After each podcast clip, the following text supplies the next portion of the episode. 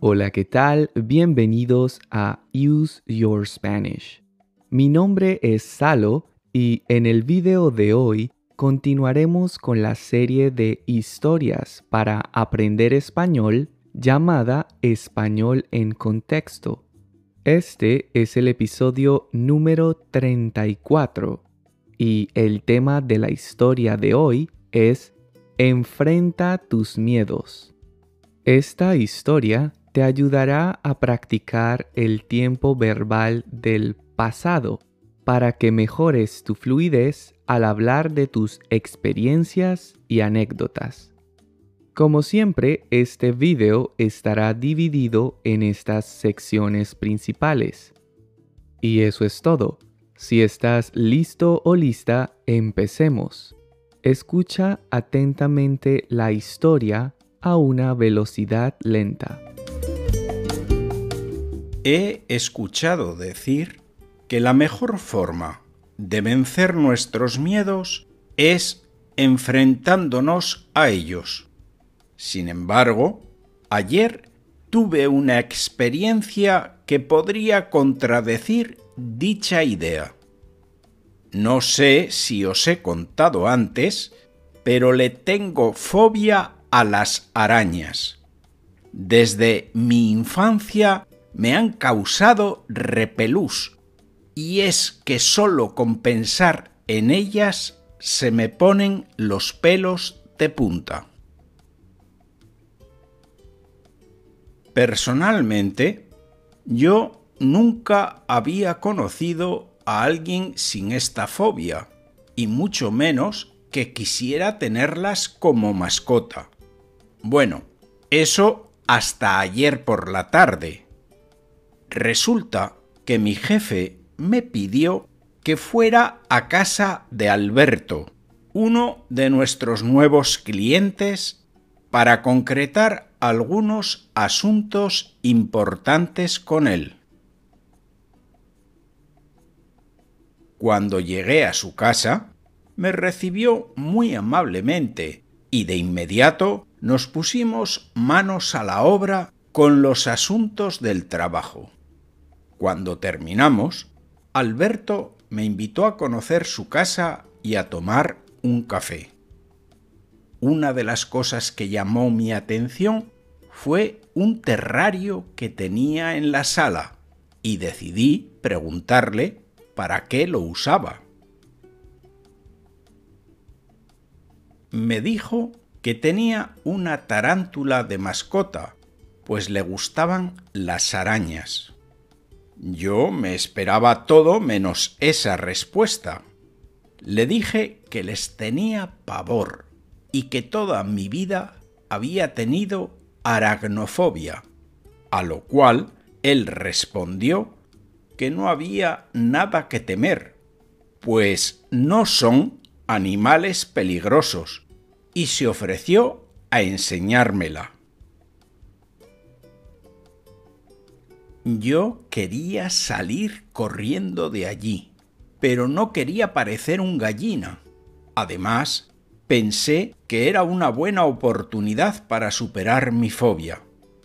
Cuando Alberto me preguntó si quería sostener la tarántula en mis manos, me armé de valor y le dije que sí. Para resumir la historia, la araña empezó a moverse más rápido de lo que yo esperaba por mi brazo, y en un plis-plas la tenía encima de mi cabeza. Esto me asustó muchísimo, y empecé a gritar como loco para que Alberto me la quitara. ¡Qué susto! Por poco me da un infarto, y Alberto casi se muere de risa. Por eso os digo, no siempre es necesario o inteligente enfrentarte a tus miedos. ¿Pudiste entender la historia de Miguel? Antes de explicarte las palabras y expresiones que estaban resaltadas en color rojo, evaluemos qué tanto pudiste entender. Intenta responder las siguientes preguntas. ¿De qué fobia habla Miguel en su historia? ¿De qué fobia habla Miguel en su historia? Siguiente pregunta. ¿Quién es Alberto? ¿Quién es Alberto? Siguiente pregunta. ¿Por qué Miguel decidió sostener la tarántula en sus manos? ¿Por qué Miguel decidió sostener la tarántula en sus manos? Y en esta última pregunta me gustaría conocer tu opinión personal. ¿Qué harías si encontraras una tarántula dentro de tu casa? ¿Qué harías si encontraras una tarántula dentro de tu casa? Te invito a que dejes tu respuesta en los comentarios. Y ahora sí te voy a explicar algunas de las expresiones y palabras que Miguel usó en su historia. Empecemos. Miguel dijo que las arañas le causaban repelús. La expresión causar repelús o dar repelús se usa principalmente en España. Si algo nos causa o nos da repelús, significa que nos produce miedo o que nos produce asco o una mezcla de ambas emociones. Veamos algunos ejemplos. A Juan le dan repelús las inyecciones. A Juan le dan repelús las inyecciones. Otro ejemplo. ¿Por qué te dan repelús las palomas? ¿Por qué te dan repelús las palomas? Y otro ejemplo. Cuando ese tipo se me acercó, me dio repelús. Cuando ese tipo se me acercó, me dio repelús. ¿Vale? Y continuamos. Miguel también usó la expresión ponerse los pelos de punta. Generalmente usamos esta expresión para describir un momento de miedo intenso. Si se te ponen los pelos de punta, significa que te asustas o sientes miedo o temor. Por ejemplo, esa película te pondrá los pelos de punta. Esa película te pondrá los pelos de punta. Otro ejemplo. Se me pusieron los pelos de punta al oír los gritos. Se me pusieron los pelos de punta al oír los gritos. Y otro ejemplo. La turbulencia nos puso los pelos de punta. La turbulencia nos puso los pelos de punta. ¿Vale? Y seguimos. Cuando queremos expresar que algo nos produce mucho miedo, podemos usar las expresiones tenerle pavor o darle pavor. Si le tienes pavor a algo o algo te da pavor, significa que eso te produce un miedo muy intenso. Veamos algunos ejemplos. Diana les tiene pavor a las serpientes. Diana les tiene pavor a las serpientes. Otro ejemplo. Me da pavor pensar en que podría perder mi trabajo. Me da pavor pensar en que podría perder mi trabajo. Y otro ejemplo. A mi hijo le dan pavor los truenos. A mi hijo le dan pavor los truenos. ¿Vale? Y seguimos. Otra expresión interesante que Miguel usó en su historia fue no hay nada que temer. Usamos esta frase cuando queremos tranquilizar a alguien. Es una expresión útil para generar calma en medio de una situación negativa e indica que podemos relajarnos pues no hay riesgos o peligros que puedan afectarnos. Por ejemplo, el huracán no pasará por aquí, No hay nada que temer. El huracán no pasará por aquí, no hay nada que temer. Otro ejemplo. No hay nada que temer. El asesino ya fue capturado. No hay nada que temer, el asesino ya fue capturado. Y otro ejemplo. No hay nada que temer. Todos saben que eres inocente. No hay nada que temer. Todos saben que eres inocente. ¿Vale? Y seguimos. Algo interesante que me gustaría explicarte es un uso alternativo de la palabra enseñar. Como probablemente ya sabes, esta palabra se usa generalmente para expresar que alguien transmite un conocimiento a otra persona. Sin embargo, con mucha frecuencia, los hispanohablantes también usamos esta palabra para indicar que le mostramos algo a alguien. Veamos algunos ejemplos. Enséñame el móvil que te compraste. Enséñame el móvil que te compraste. Otro ejemplo. ¿Quieres que te enseñe mi colección de monedas? ¿Quieres que te enseñe mi colección de monedas? Y otro ejemplo. Diego me enseñó su nuevo coche. Diego me enseñó su nuevo coche. ¿Vale? Antes de continuar, quisiera pedirte un favor. Si te gusta mi contenido, déjamelo saber en los comentarios y regálame un me gusta. Así me ayudarás a que YouTube recomiende mis videos a más personas. Dale clic al botón de suscribir y activa la campanita de las notificaciones para que no te pierdas ninguno de los videos que comparto cada semana. Si quieres apoyarme, para que puedas seguir creando este tipo de videos, puedes hacer una donación a través de Coffee. También encontrarás este enlace en la descripción del video. Recuerda que puedes seguirme en Facebook e Instagram y visitar mi página web www.useyourspanish.com. Y eso es todo. Continuemos con el resto del video. En su historia, Miguel usó la expresión ponerse manos a la obra. Esta expresión es muy común y la usamos para indicar que nos disponemos a trabajar o a realizar alguna tarea específica.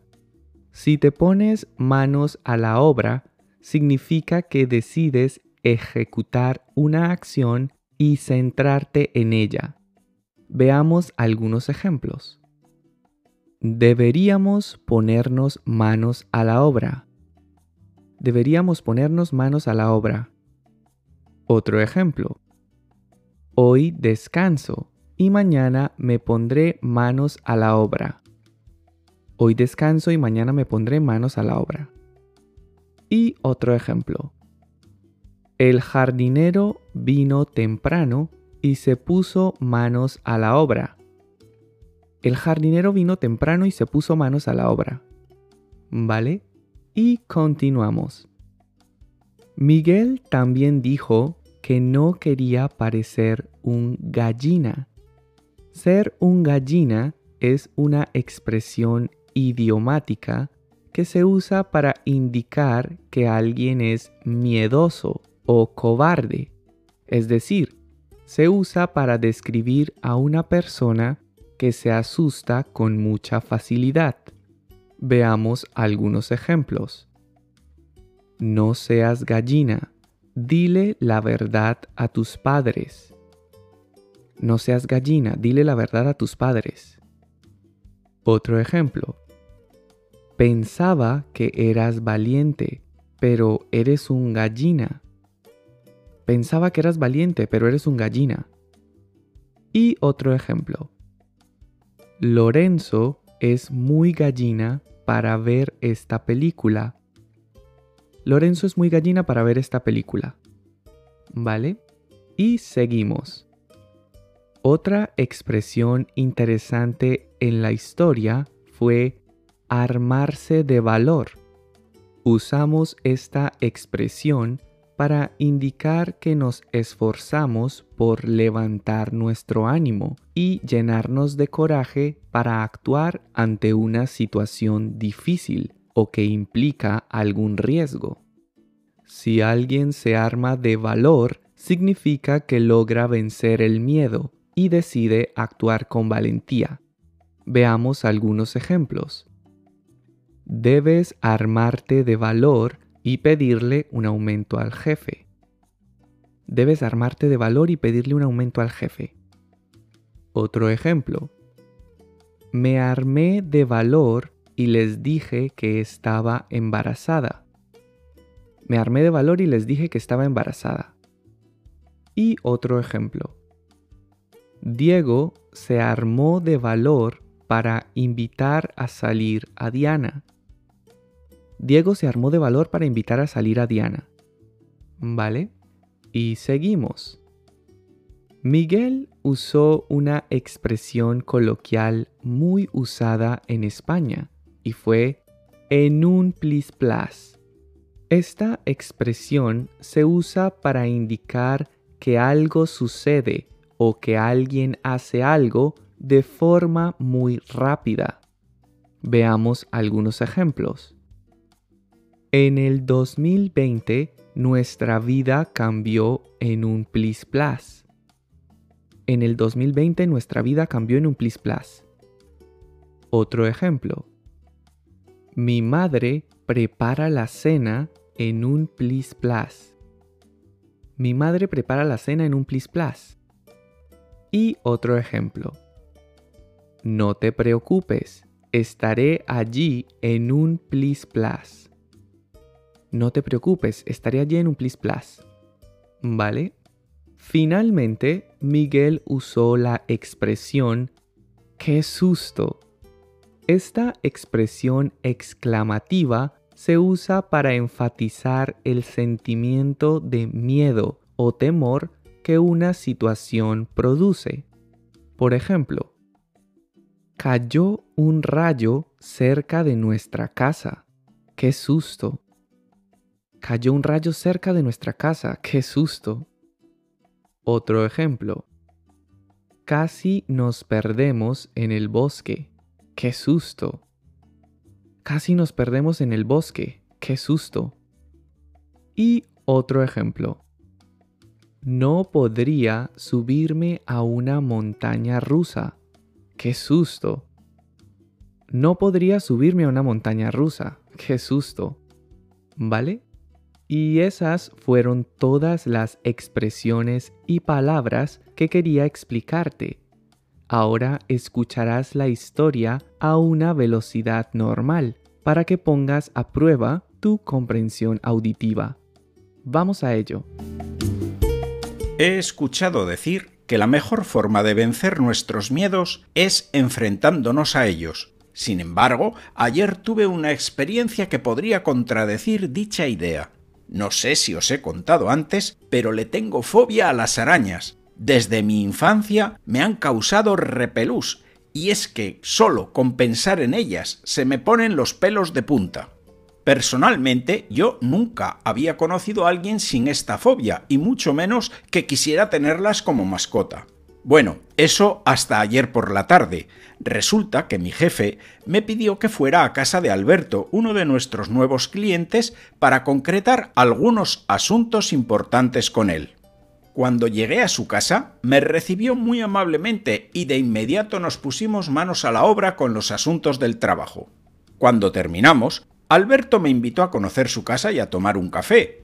Una de las cosas que llamó mi atención fue un terrario que tenía en la sala, y decidí preguntarle para qué lo usaba. Me dijo que tenía una tarántula de mascota, pues le gustaban las arañas. Yo me esperaba todo menos esa respuesta. Le dije que les tenía pavor y que toda mi vida había tenido aragnofobia, a lo cual él respondió que no había nada que temer, pues no son animales peligrosos, y se ofreció a enseñármela. Yo quería salir corriendo de allí, pero no quería parecer un gallina. Además pensé que era una buena oportunidad para superar mi fobia. Cuando Alberto me preguntó si quería sostener la tarántula en mis manos, me armé de valor y le dije que sí. Para resumir la historia, la araña empezó a moverse más rápido de lo que yo esperaba por mi brazo y en un plisplas la tenía encima de mi cabeza. Esto me asustó muchísimo y empecé a gritar como loco para que Alberto me la quitara. ¡Qué susto! Por poco me da un infarto y Alberto casi se muere de risa. Por eso os digo, no siempre es necesario o inteligente enfrentarte a tus miedos. ¿Lograste entender mejor la historia de Miguel? Ahora veamos las respuestas a las preguntas que te hice al inicio del video. La primera pregunta que te hice fue ¿de qué fobia habla Miguel en su historia? Y la respuesta es Miguel habla de la aracnofobia, es decir, de la fobia a las arañas. La segunda pregunta que te hice fue ¿quién es Alberto? Y la respuesta es Alberto es un nuevo cliente de la empresa donde Miguel trabaja y una persona a la que le gustan las arañas. Finalmente, la tercera pregunta que te hice fue ¿por qué Miguel decidió sostener la tarántula en sus manos? Y la respuesta es porque no quería parecer un gallina y porque pensó que era una buena oportunidad para superar su fobia a las arañas. Y eso es todo por hoy. Espero que hayas disfrutado de este video y que hayas aprendido un montón de cosas nuevas. Si es así, no olvides suscribirte a mi canal, regalarme un me gusta y dejar tus comentarios. De esta forma me ayudarás a lograr que muchas otras personas descubran mi contenido. Gracias por visitar mi canal y nos vemos en una próxima lección. Hasta pronto.